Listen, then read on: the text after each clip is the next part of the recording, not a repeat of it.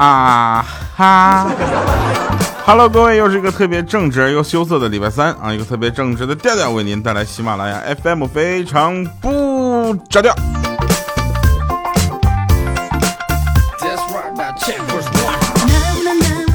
首先做一下节目预报啊，二月二十三号，那二月二十三号就下个礼拜四，呃，央视三套晚上七点半，应该是七点半啊，我不知道具体时间。呃，回声嘹亮这个节目呢，大家仔细关注一下。有我，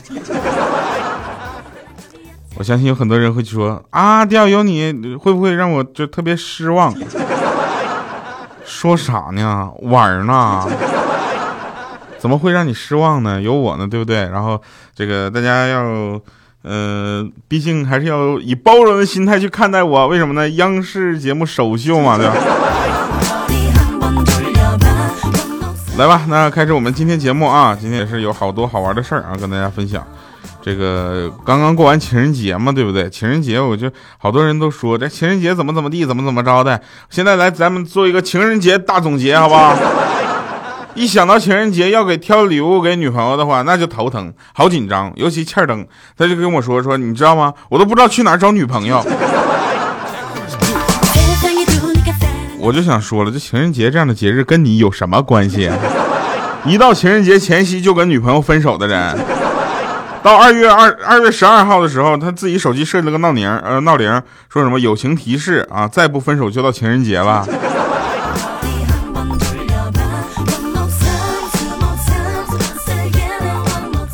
这样的人，真的活该单身一辈子。什么玩意儿玩呢？对不对？那天跟朋友说啊，情人节准备给女朋友买辆车啊，他就说你钱够吗？当时我瞬间很感动，有没有？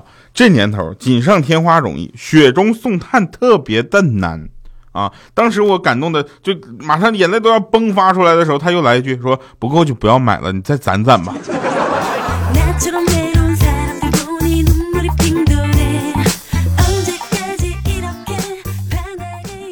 以前过人情人节怎么样？我就看到情侣之后，你就上去强吻女方，你知道吧？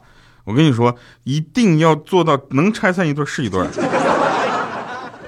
我当时哐，我就我就上去那啥啊，然后反正，可现在我永远也不会这么做了。不知道是因为年纪大了，还是因为在看守所那几年让我变得懂事了，也有可能是在医院待的我看破红尘了吧。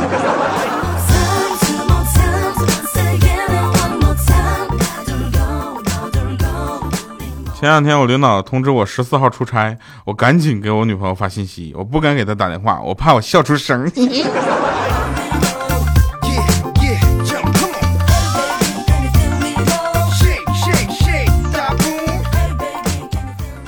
情人节嘛，对不对？警告各位女性朋友，男人要以工作为重，对不对？如果情人节你的男朋友没有时间陪你，不能给你拥抱，不能跟你牵着手，那让你一个人孤单的话，那么请你联系我。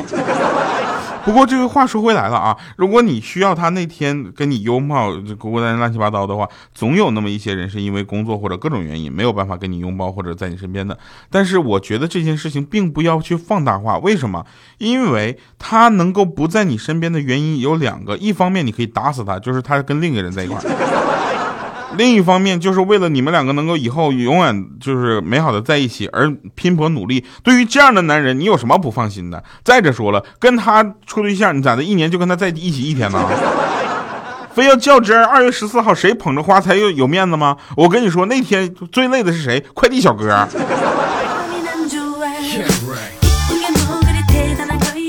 昨天中午，我们一大帮同事出去聚餐，大概有 A B C D E F G，呃，H I J K L M N，嗯，大概有十四个人。然后我们有一个女同事呢，她恰好呢收到了这个有有一个花，可能是到付啊。然后她又不在公司，她就给我们打电话，让我们去帮她收一下。结果她给 A 打完电话之后，A 说她不在公司，在外面吃饭，然后又给 B 打电话。我们桌这边连续响了半圈了啊，半圈的人都跟他说我们不在公司。结果他在给第四个人打电话的时候，不不，第第十八个人打电话的时候呢，那个人就说了，说你先等会儿啊，我知道你下面要给谁打电话，现在就这么说吧，公司你认识的这个部门的人全都在外面。就这么说，你这个部门除了你以外，我们在聚餐。你找个别的部门打个电话吧。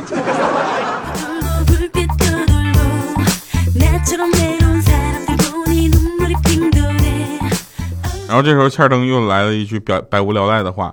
你知道他是一个特别会打破气氛的人啊。他说：“以我多年的观察啊，凡是在今天给老婆买花买礼物的，一般外面都有情况。”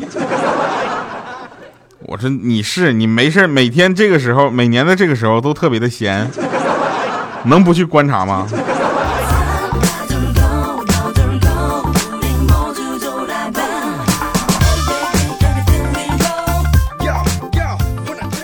那天有一个朋友跟我抱怨说：“哎，你知道吗，雕，跟我老公讲话哈，真的不能绕任何的弯儿。我跟他说，老公我病了不舒服，你给我倒杯水，他能听懂。你要跟他说，老公我发烧了，有点口渴，他就不懂了，他会冷静的回复你说，多喝点水呀。”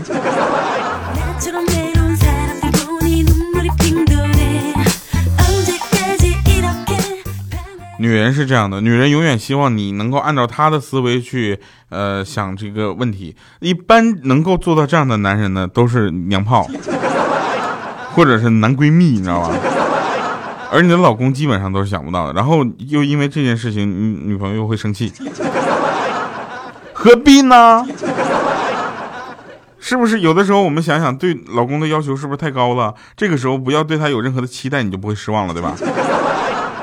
但反过来，男人如果让女人用他的方式去考虑问题的话，那女人一般会回这句话：“我又不是你，我怎么知道你在想什么？”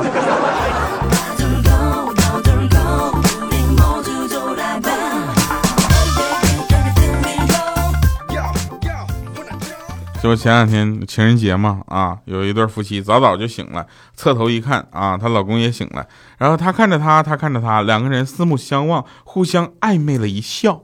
这时候呢，老婆就对老公说了：“说老公，你干啥？我都答应你。”之后她老公说：“真的，说话算数不？”啪就起来了，起来说：“你去起床，赶紧出去给我买个煎饼果子，我要俩鸡蛋的，加个蛋不要辣，听懂没？”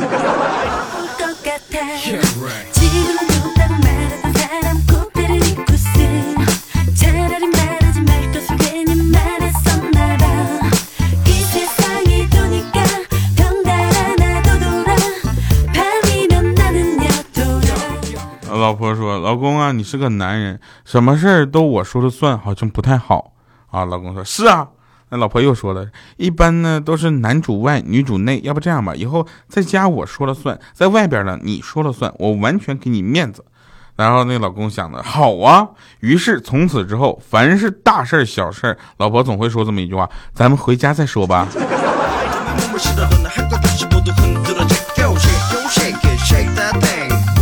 让你好啊，还嘚瑟不了？昨天晚上啊，骗老婆说要加班啊，其实在棋牌室打麻将，当时运气不是很差啊，我我家我一家独赢嘛，然后玩的正嗨呢，突然老婆打电话，我就比了个嘘的手势，这时候小黑、小米还有千灯他们就马上不说话了，然后老婆说的，哎，亲爱的，你快你到隔壁二幺八来，我快输光了，快来一趟。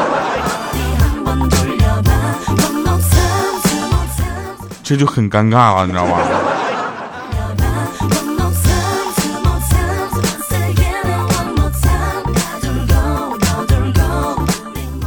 有人说这个段子突那个这个男生应该特别生气。我说为什么呢？因为他老婆居然知道他在骗他，没有戳穿他。我说这应该是他老婆生气吧？关键是他老婆还出来玩。我说朋友，这个大男子主义思想不是你这么玩的吧？你都可以出来玩，凭什么你老婆不能出来玩？啊，这句话就说回来了，就像你可以抽烟喝酒，为什么你不允许你老婆抽烟喝酒？你知道那个对你身体不好，你还不戒了？这我也是站着说话不腰疼啊。呃，我知道很多吸烟的朋友呢，他们在烟瘾上来的时候确实非常的难受，只有那么一颗烟才能解决他们的烟瘾。但是我话说回来了，如果连这个吸烟的控制欲都控制不了的话，你还有什么值得托付的？真的。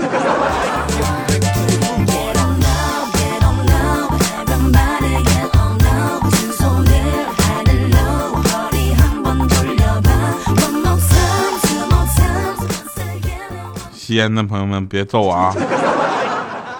这句话也不是我自愿说的。本期节目文稿编辑是。那天小米啊带着小小米去公共浴室洗澡，洗完了在前厅休息。然后呢，小小米呢就念那个价目表上的字儿，说搓背套餐六十八元，啊，然后我就问满满是不是一边搓背一边吃饭呢？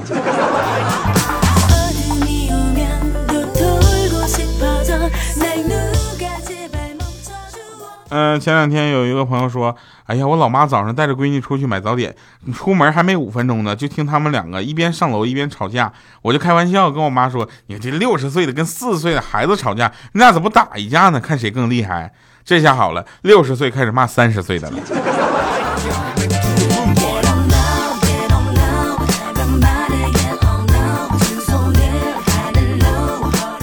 还有一个朋友跟我说了，说，哼，你知道吗？我侄儿在学校打架，被老师请家长，回头没敢找我大哥大嫂，就托我去了。回来的路上呢，我见小侄儿一脸闷闷不乐的样子，我就宽慰道：“我说，男孩子就该有血性，以后啊，你呢，那有架照打，犯了错再叫家长。你帅哥老师那儿，姑姑我给你顶着。”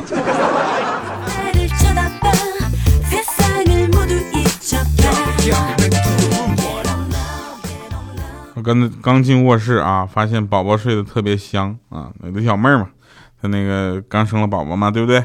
现在还属于这个哺乳期，啊，然后于是满怀爱意的亲了他的宝宝一下，那个肉肉的脸，嗯啊，就这么亲，然后他说，嗯，妈妈好爱你呀，然后他宝宝突然开始蠕动，吓得他一把摁住被子，默念说，我去，千万别醒啊，你要醒了，妈妈就不爱你了啊，我跟你讲。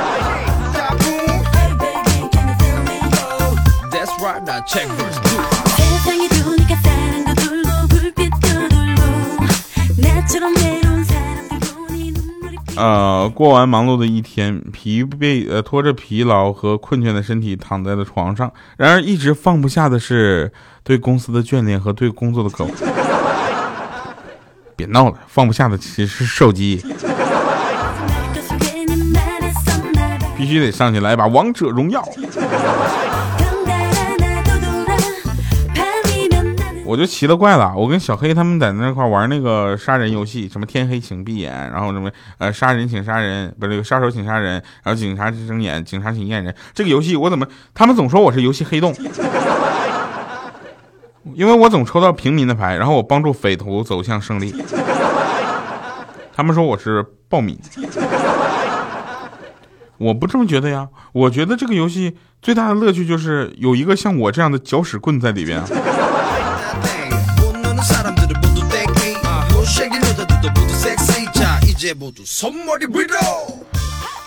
呃，有人说让你加油是让你努力，那不是让你吃的疯狂长肉肥的流油啊！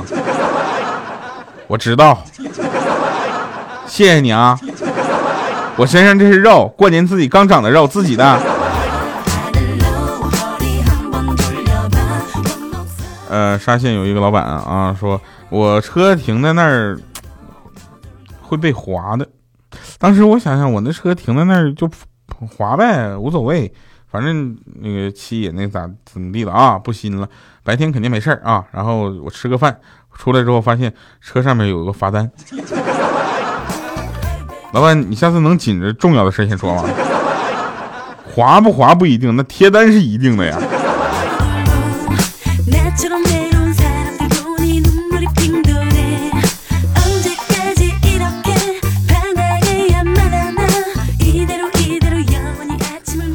孙悟空啊，说这个孙悟空、猪八戒还有沙悟净啊，还有唐僧，他们去取经嘛。猪八戒说：“师傅，情人节有假期吗？” 嗯，我想去趟高老庄。啊，孙猴子说：“师傅，我想去一趟芭蕉洞，我嫂子说给我包饺子吃。”唐僧说：“悟净，你又想去哪里呢？”啊，悟净说：“我我我只想寸步不离的跟着师傅。”啊，这时候八戒和悟空走了之后，悟净就笑了，说：“师傅，咱们上女儿国去吧。”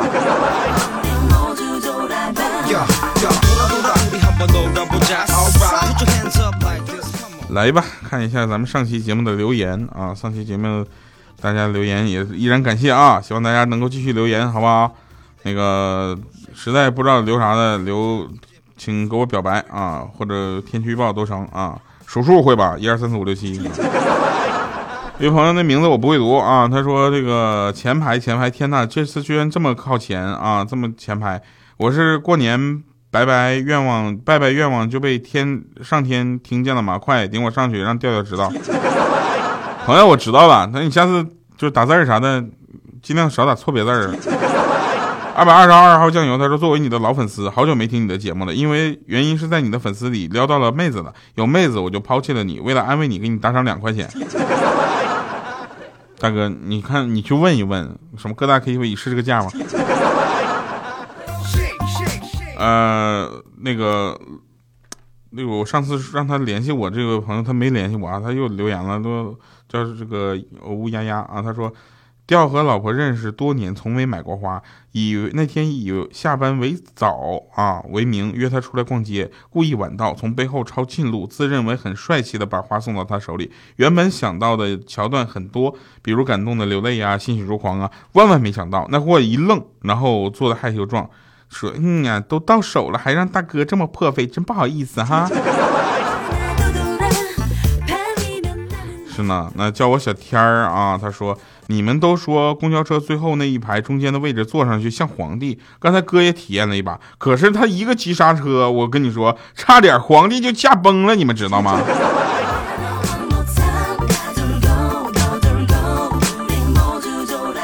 来吧，我们今天的恋爱。故事啊，先找一个合适的歌曲啊，因为这个时候我觉得特别的想要跟大家去分享。我这个故事，我今天在读的时候，我就我都笑到了啊，因为他后面的转折真的是让我 该怎么说好呢？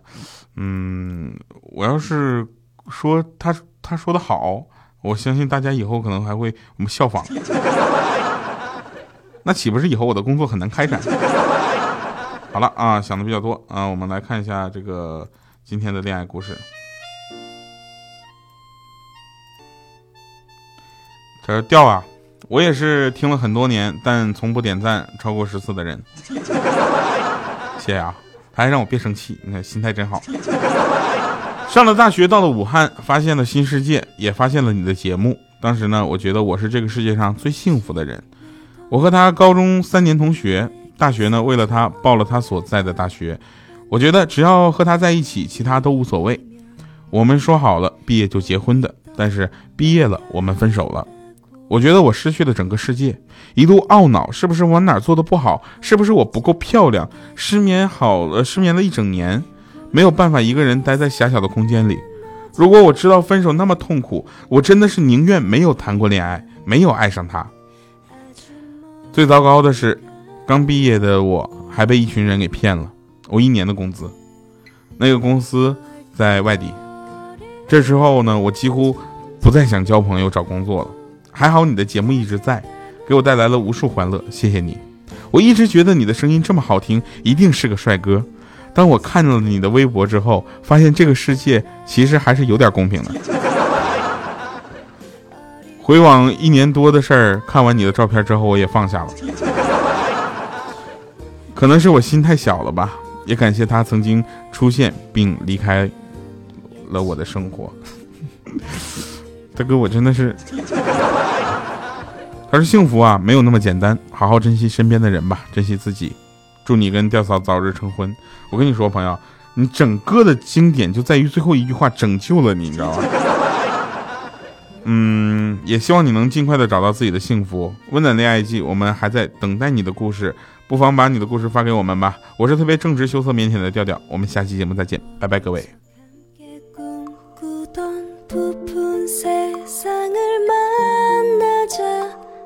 오늘 내일이면 멀리 떠나간다고.